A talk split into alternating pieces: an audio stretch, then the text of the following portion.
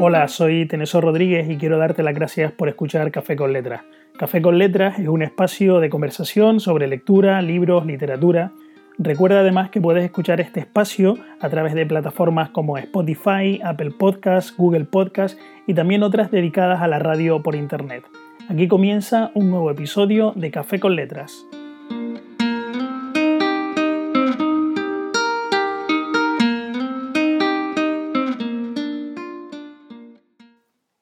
Espero que estés llevando muy bien esto de la cuarentena y del confinamiento y espero que lo estés aprovechando por lo menos todo este tiempo que tenemos ahora de reclusión para llevar a cabo tus actividades favoritas. En mi caso la lectura es una de ellas, como bien sabes, y ese es uno de los motivos por los que tengo este espacio que quiero compartir contigo que se llama Café con Letras. En esta ocasión quiero hablarte de dos novelas, una de ellas la acabo de leer hace unos pocos días, la terminé hace muy poquito, Está publicada por Libros del Asteroide, una editorial eh, que conocí hace también muy poco gracias a una amiga que es traductora como yo, a mi amiga Isabel Espuelas. Y me gustaría hablar de esa novela en una ocasión, pero quisiera hablar con ella para compartir pues, algunas impresiones comunes que hemos tenido con respecto a esa primera obra de esta editorial, que, esa primera obra que he leído de esa editorial que se llama Libros del Asteroide. En esta ocasión, mm, de la novela que quiero hablarte de Libros del Asteroide, es una novela negra escrita por un periodista joven, por Eduard Palomares, eh, que trata de Barcelona y de un joven aspirante a detective en la ciudad de Barcelona. Cuando hablamos de Barcelona, de novela negra de, de detectives, pues inevitablemente nos acordamos de Manuel Vázquez Montalbán, de Pepe Carballo, y también recuerdo que en alguna ocasión me han comentado que en la ciudad de Barcelona había o hay rutas turísticas a partir de la figura de, eh, de Vázquez Montalbán y de Pepe Carballo y que aquellos entusiastas de su literatura y de sus obras pueden conocer eh, algunos espacios por los que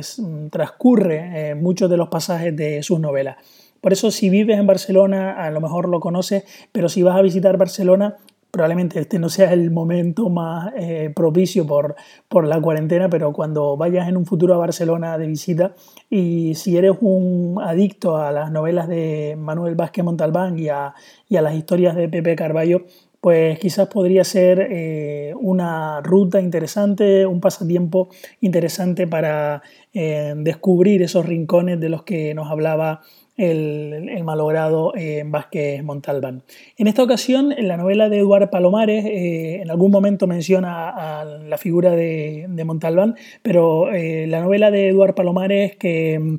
se llama No cerramos en agosto. trata de un aspirante a detective privado al que contratan en una agencia de detectives eh, durante el verano para crear un, periódico virtual y al que le dan la orden de no hacer otra cosa más que eh, crear ese periódico virtual. Pero eh, ocurre que la pasión por la investigación pues le puede más que la prudencia y ello lleva, eh, lo lleva a meterse de lleno en una investigación de una desaparición que le viene demasiado grande pues para la experiencia, para los conocimientos y para lo que sabe del mundo de, los detectives eh, y del mundo de esos bajos fondos que acechan en Barcelona. Se trata de una novela mm, que retrata la época actual, eh, No cerramos en agosto, eh, una novela que viene caracterizada sobre todo eh, por reflejar de manera muy precisa la precariedad laboral, los contratos basura, la especulación inmobiliaria y también el turismo masivo, un turismo masivo que no va buscando la cultura, sino que va buscando pues, otro tipo de, actividades. En esta novela también se denuncian las malas prácticas inmobiliarias, el afán de lucro sin escrúpulos, que en muchas ocasiones consiste en echar a los inquilinos de toda la, de toda la vida de, unos pisos para convertirlos en viviendas de alquiler vacacional. Y bueno, es un combinado de ingredientes eh, muy bien mezclados, una novela entretenida, se lee de forma muy rápida. Eh, la verdad es que me ha gustado eh, y te recomiendo que si te gusta la novela detectivesca, la literatura de este estilo, la novela negra, pues No cerramos en agosto puede ser una buena candidata para leer en estos días de confinamiento, donde si te pasa como a mí, la novela negra y la novela policíaca suele ser un género o suelen ser dos géneros que, al que suelo recurrir sobre todo en momentos donde lo que me apetece es evadirme y no meterme en grandes eh, disquisiciones filosóficas. Por lo tanto, eh, si te apetece leer algo de este estilo, te recomiendo Libros del Asteroide, que es la editorial, y esta novela que se llama No cerramos en agosto, de Eduard Palomares, periodista del periódico de Cataluña. Eh, un periodista, por cierto, que em, se nota, en sus páginas se nota que ha bebido mucho de la literatura policíaca y de la novela negra y además así se hace ver con las menciones que el personaje principal de la novela, Jordi Viasolo, eh, las distintas referencias que hace a autores muy conocidos de este mundo literario, de este género literario. Eh, pues ya lo sabes, Libro del asteroide, Eduard Palomares, nos cerramos en agosto.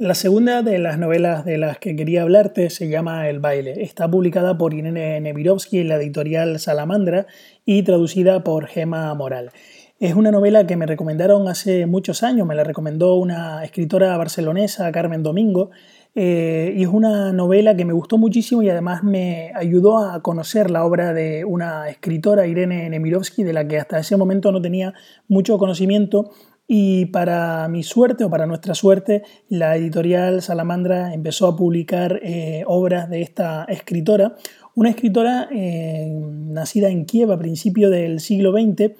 y que para poder entender, para poder entender las obras de Irene Nemirovsky hay que conocer bien su vida, porque en gran parte de sus obras tienen un reflejo casi autobiográfico o tienen mucho que ver con lo que ella vivió a lo largo de, su, de su corta vida, porque la verdad es que murió muy joven. Como te digo, nació a principios del siglo XX en Kiev, en el seno de una familia acomodada. Su padre era judío, banquero, era un banquero judío que se dice que únicamente eh, prestaba atención a sus negocios y su madre eh, pues tampoco prestaba atención a su hija, eh, sino que dedicaba gran parte de su tiempo, según se ha escrito, a las fiestas, a las orgías, a los amantes.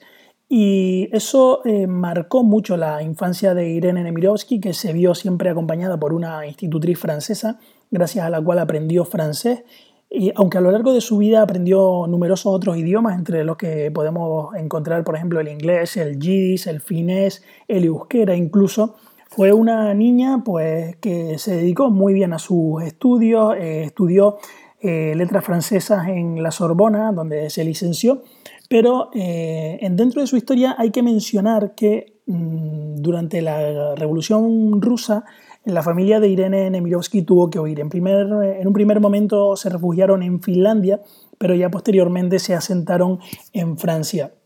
A lo largo de la vida de Irene Nemirovsky, después de estudiar eh, letras en la Universidad de la Sorbona, empezó a escribir eh, numerosas obras de una muy buena calidad literaria.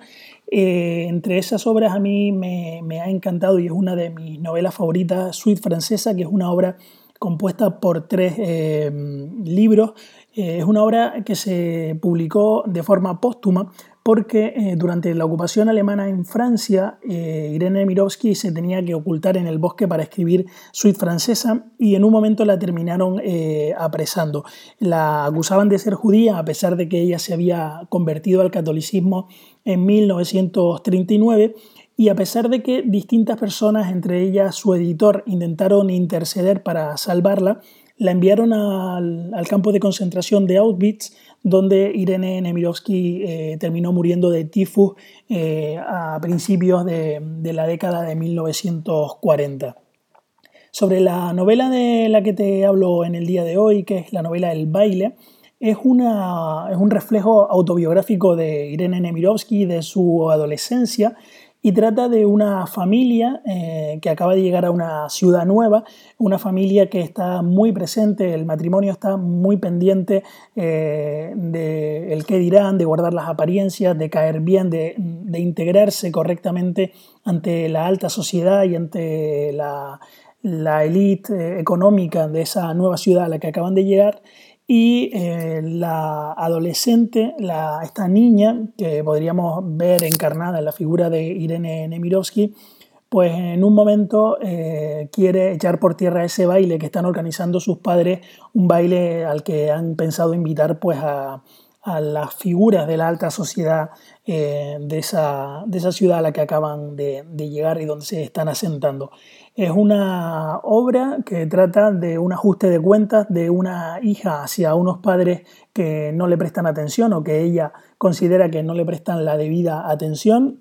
Una novela muy cortita, tiene poco más de 50 páginas y también es una buena candidata para leer en estos días porque se lee en una tarde, en apenas un rato y que nos hará reflexionar sobre cuáles son los aspectos importantes, cuáles son las cuestiones importantes de nuestra, de nuestra vida a que hay que prestarle atención. Es una obra que te recomiendo, El baile, Irene Nemirovsky, traducida por Gemma Moral en la editorial Salamandra. Espero que la disfrutes.